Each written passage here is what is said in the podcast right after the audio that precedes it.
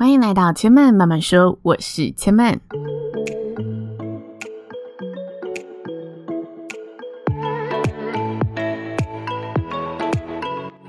目前频道在 Apple Podcast、Spotify、KKBox 以及 Google Podcast 都听得到。喜欢的朋友，欢迎帮千曼订阅并留言评论，让更多人可以认识千曼慢慢说喽。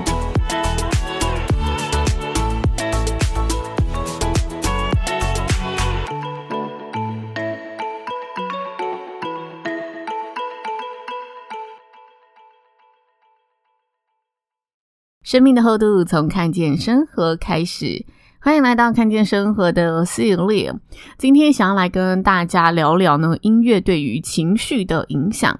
大家平常有听音乐的习惯吗？你有特别喜欢的音乐风格吗？你会随着心情或者所在的情境不同而选择不同类型的音乐吗？在你的音乐清单当中，有能让自己感到舒缓情绪、瞬间减压的音乐类型吗？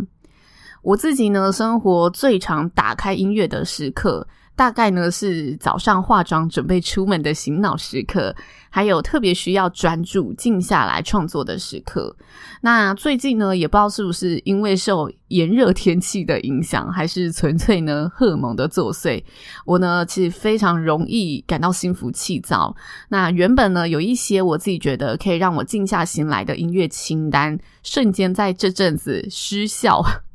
所以呢，我开始寻找新的音乐，然后无意间接触到了颂钵音乐。嗯，不知道大家有没有听过颂钵音乐？近几年其实越来越重视心灵的疗愈、内在的平衡嘛。所以其实我在。真的去听颂钵音乐之前，是有听过颂钵治疗这个议题，但我始终呢没有去真正聆听过颂钵音乐是什么样子的感受。那我刚好呢那一天就是在 YouTube 上搜寻了“静心音乐”这四个字，就听到了这个颂钵音乐。那我听到第一个感受啊，我觉得很像去度假的时候会去做高级 SPA，然后他播的一种背景音乐，让你一听到觉得诶，真的可以，好像。放松下来，然后放放缓你的节奏，那也有点像是那种，如果我们去到比较日式禅风的空间，会听到类似某种宗教风的音乐，比较禅风的那种音乐。那我播放了几次后，发现，诶，这个音乐真的可以让我最近在特别浮躁的时候，把心情好好的沉淀下来。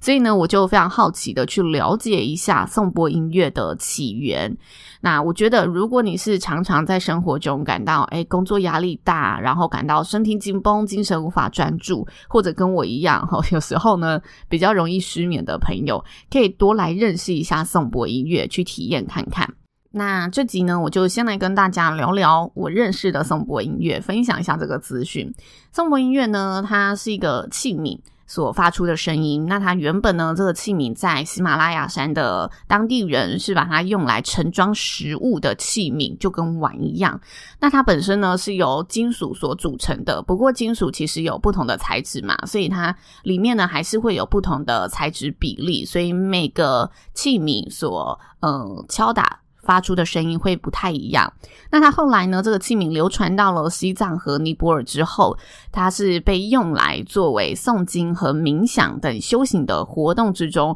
所会去搭配的一个乐器。所以现在我们听到颂钵音乐，有时候会搭配瑜伽这个运动一起出现，一起作为一个疗程。那它现在呢，也被归类为一种声音疗愈型的乐器，又被称为西藏颂钵或者尼泊尔。颂钵或者喜马拉雅钵，那为什么它会被称之为是一种声音疗愈的乐器呢？声音疗愈的乐器对我们听者而言会有什么好处呢？这就是为什么近年来非常流行这个乐器，因为近年来大家都很需要去做一个内在的平衡嘛，那就出现了声音疗法。那声音疗法，它指的就是用一种共振的原理，让乐器本身的声音跟人体的频率达到一个呃舒服共鸣的状态，然后你就会变得更加的舒适。那为什么声音跟人体会有共振的效果出现呢？声音治疗啊，它其实本身是有根据化的一个工具，因为在声音治疗的过程当中，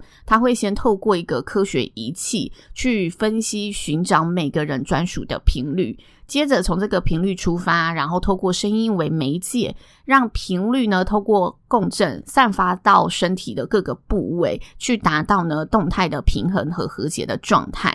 那什么是人体内的频率呢？简单来说，就像是我们呼吸，每个人都有呼吸的节奏和频率，还有我们的脑电波。其实我们在思考的时候，脑电波也会呢有不同的幅度、频率，以及我们每个器官它只要在跳动，都有自己的频率产生。所以就像是。我们在看电影的时候，好了，我们会随着它的音效背景而感到，哎，呼吸更加的加速，可能是在看鬼片或者动作片的时候。那如果我们在看一些可能爱情片啊、文艺片的类型，它会透过音乐音效让我们感受到哦，比较放松一点。或者我们看大自然的纪录片，我们也会被一些风景搭配的虫鸣、鸟叫声这种环境的声音音效。感到哎，我们可以去调节自己的呼吸，呼吸好像都慢了下来，心情随着这个风景、这个声音而平静了下来。这就是声音对人体内的频率所产生的一个共振影响。所以回到颂钵，颂钵呢，虽然它看似只是一个平淡无奇的碗，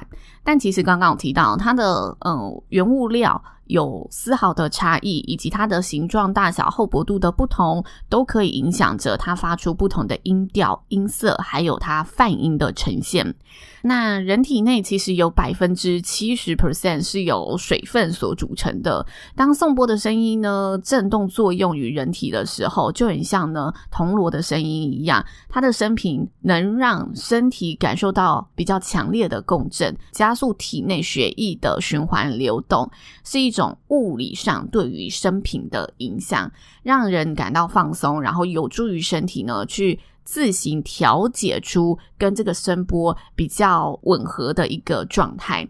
那这是声波音乐在声音治疗上有科学物理根据的原理的部分。那如果大家有机会去聆听看看颂钵音乐，也可以多听几首试试看，因为每个颂钵音乐它的频率都还是会有点不一样，所以你可能要去找到跟你身体频率相应。相互呼应、对频的声音，才可以感受到它能让你就是感到比较舒缓、放松的那一个感受是什么。那这是颂钵音乐所谈及的声音疗法。不过近几年呢，除了声音疗法，其实音乐疗法也呢会被人家提及到。声音疗法呢，它其实主要是身体的频率作为切入点嘛。不过音乐的疗法，它其实不只是声音的频率而已。音乐疗法，它其实严格说起来，它是根据音乐可以带给你的情绪去做进一步的探索引导，达到身心治疗的目的。像是呢，现在有音乐治疗师，他会透过音乐的引导去跟治疗者对话。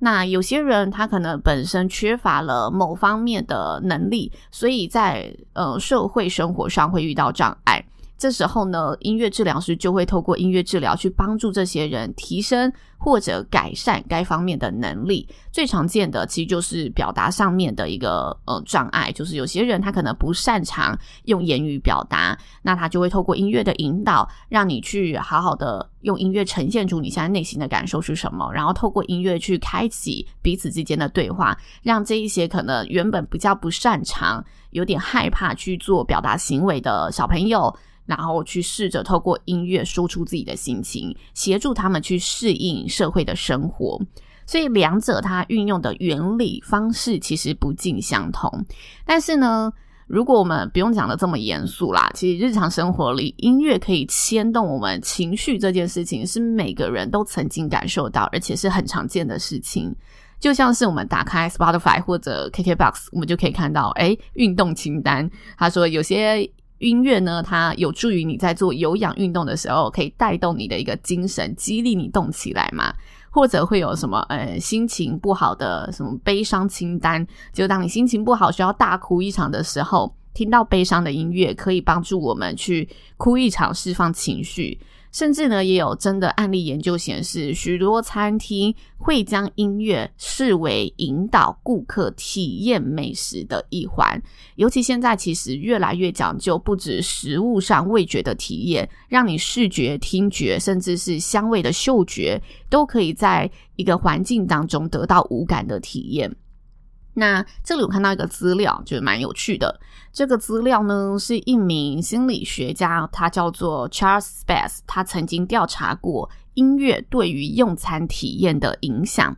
那这个调查结果显示呢，如果你在品酒的时候，喝酒的时候，听古典音乐，你会觉得这个酒会越来越香醇，在你口中的香气会可以慢慢的发酵起来。那慢节奏的音乐可以让食物的味道在嘴里停留更长的时间。而相对的，快节奏的音乐，它可以让食物在口中的滋味是可以更快速的散开来的。那他研究又显示，高分贝的音乐可以加强甜食的滋味。所以，如果呢你在品尝就是蛋糕的时候，想要让这个蛋糕吃起来感受到哦是更甜的，那你可以播一些呢比较高分贝的音乐。而低分贝的音乐可以让食物吃起来是比较略显苦味的。嘈杂的声音环境也会抑制咸味跟甜味的感受，所以当你呢，哎，可以在一个越安静的空间里面用餐，就是咸味跟甜味，你可以是更明显的感受出来的。